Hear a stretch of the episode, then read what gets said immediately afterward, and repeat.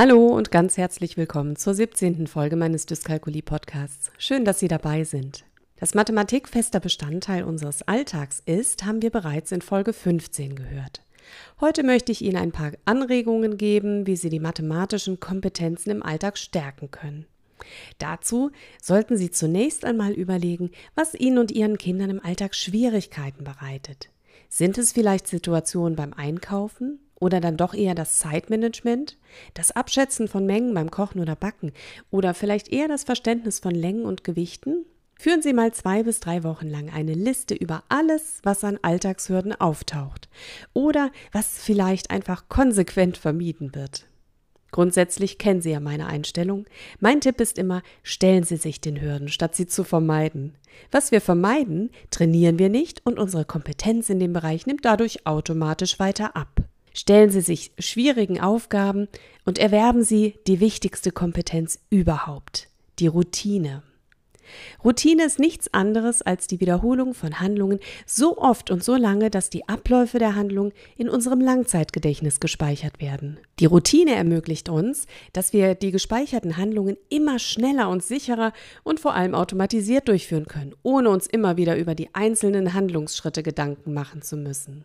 Beginnen wir mit dem Umgang mit Geld, einer sehr wichtigen und alltäglich gegenwärtigen Kompetenz, die sich jedoch leider unglaublich gut vermeiden lässt in Zeiten alternativer Zahlungsmittel wie EC, Kreditkarten, Bonuskarten und gespeicherter Zahlungsdaten bei großen Internetfirmen. Aber fällt es Ihnen oder Ihren älteren Kindern vielleicht auch manchmal schwer, hier noch den Überblick zu behalten? Den Überblick behält man zum Beispiel, indem man ein Haushaltsbuch führt und damit meine ich wirklich Buch und nicht Excel, denn auch durch das Aufschreiben trainieren Sie das Zahlenverständnis. Eine Zahl, die Sie schreiben, bleibt viel besser hängen als eine Zahl, die Sie auf dem PC tippen. Denn Sie verknüpfen die Zahl mit einer weiteren Komponente, nämlich dem motorischen Muster, das zu dieser Zahl in Ihrem Gehirn abgespeichert ist. Und als i-Tüpfelchen sprechen Sie die Zahl vielleicht beim Schreiben auch noch laut aus.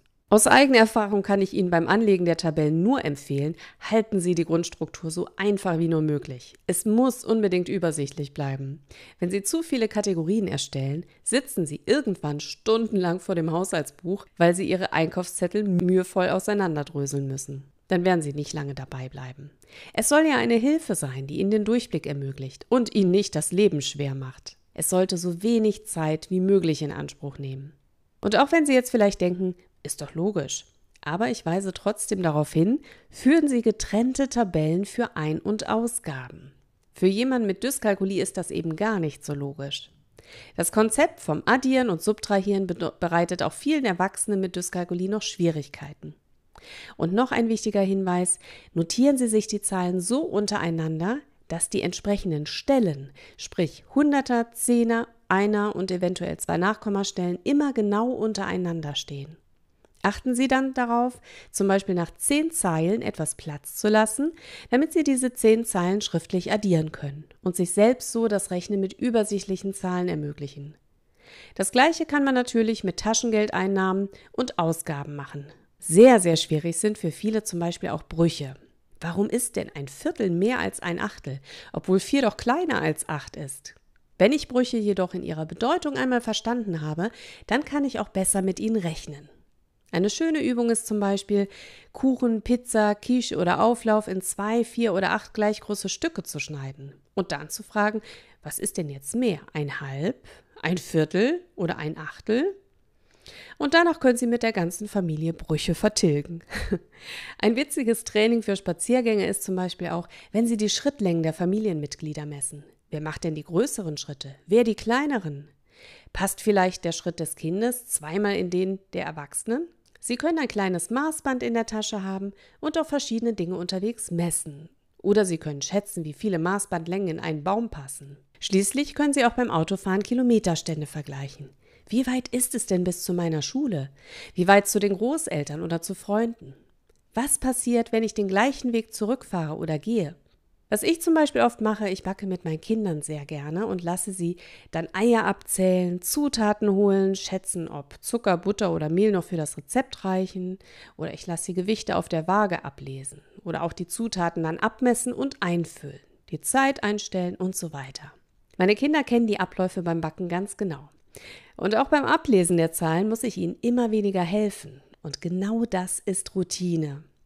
Sollten Sie Vorschläge für weitere schöne Alltagsübungen haben, kontaktieren Sie mich doch per E-Mail melanie.idd-plus.de oder via Facebook, Instagram oder LinkedIn.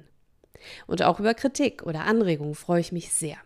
Vielleicht möchten Sie auch über Ihre eigenen Erfahrungen mit der Dyskalkulie sprechen und damit anderen helfen. Schreiben Sie mich einfach an. Jeden letzten Freitag im Monat veranstalte ich übrigens eine Selbsthilfegruppe für Eltern und Betroffene mit Leserechtschreib- oder Rechenschwierigkeiten. Und diese Informationen finden Sie auf meiner Homepage www.idd-plus.de. Die Anmeldung ist ganz einfach. Sie schreiben mir wirklich ganz informell eine E-Mail oder nutzen das Kontaktformular auf meiner Homepage. Auch telefonisch ist zum Beispiel eine Anmeldung möglich. Die Selbsthilfegruppe findet momentan als Videomeeting statt. Wir schauen mal, wie sich das bewährt und vielleicht behalten wir das wirklich bei. Den Link dafür lasse ich Ihnen dann bei Ihrer Anmeldung zukommen. Ganz herzliche Grüße und kommen Sie gut durch die Woche. Ihre Melanie Schuster.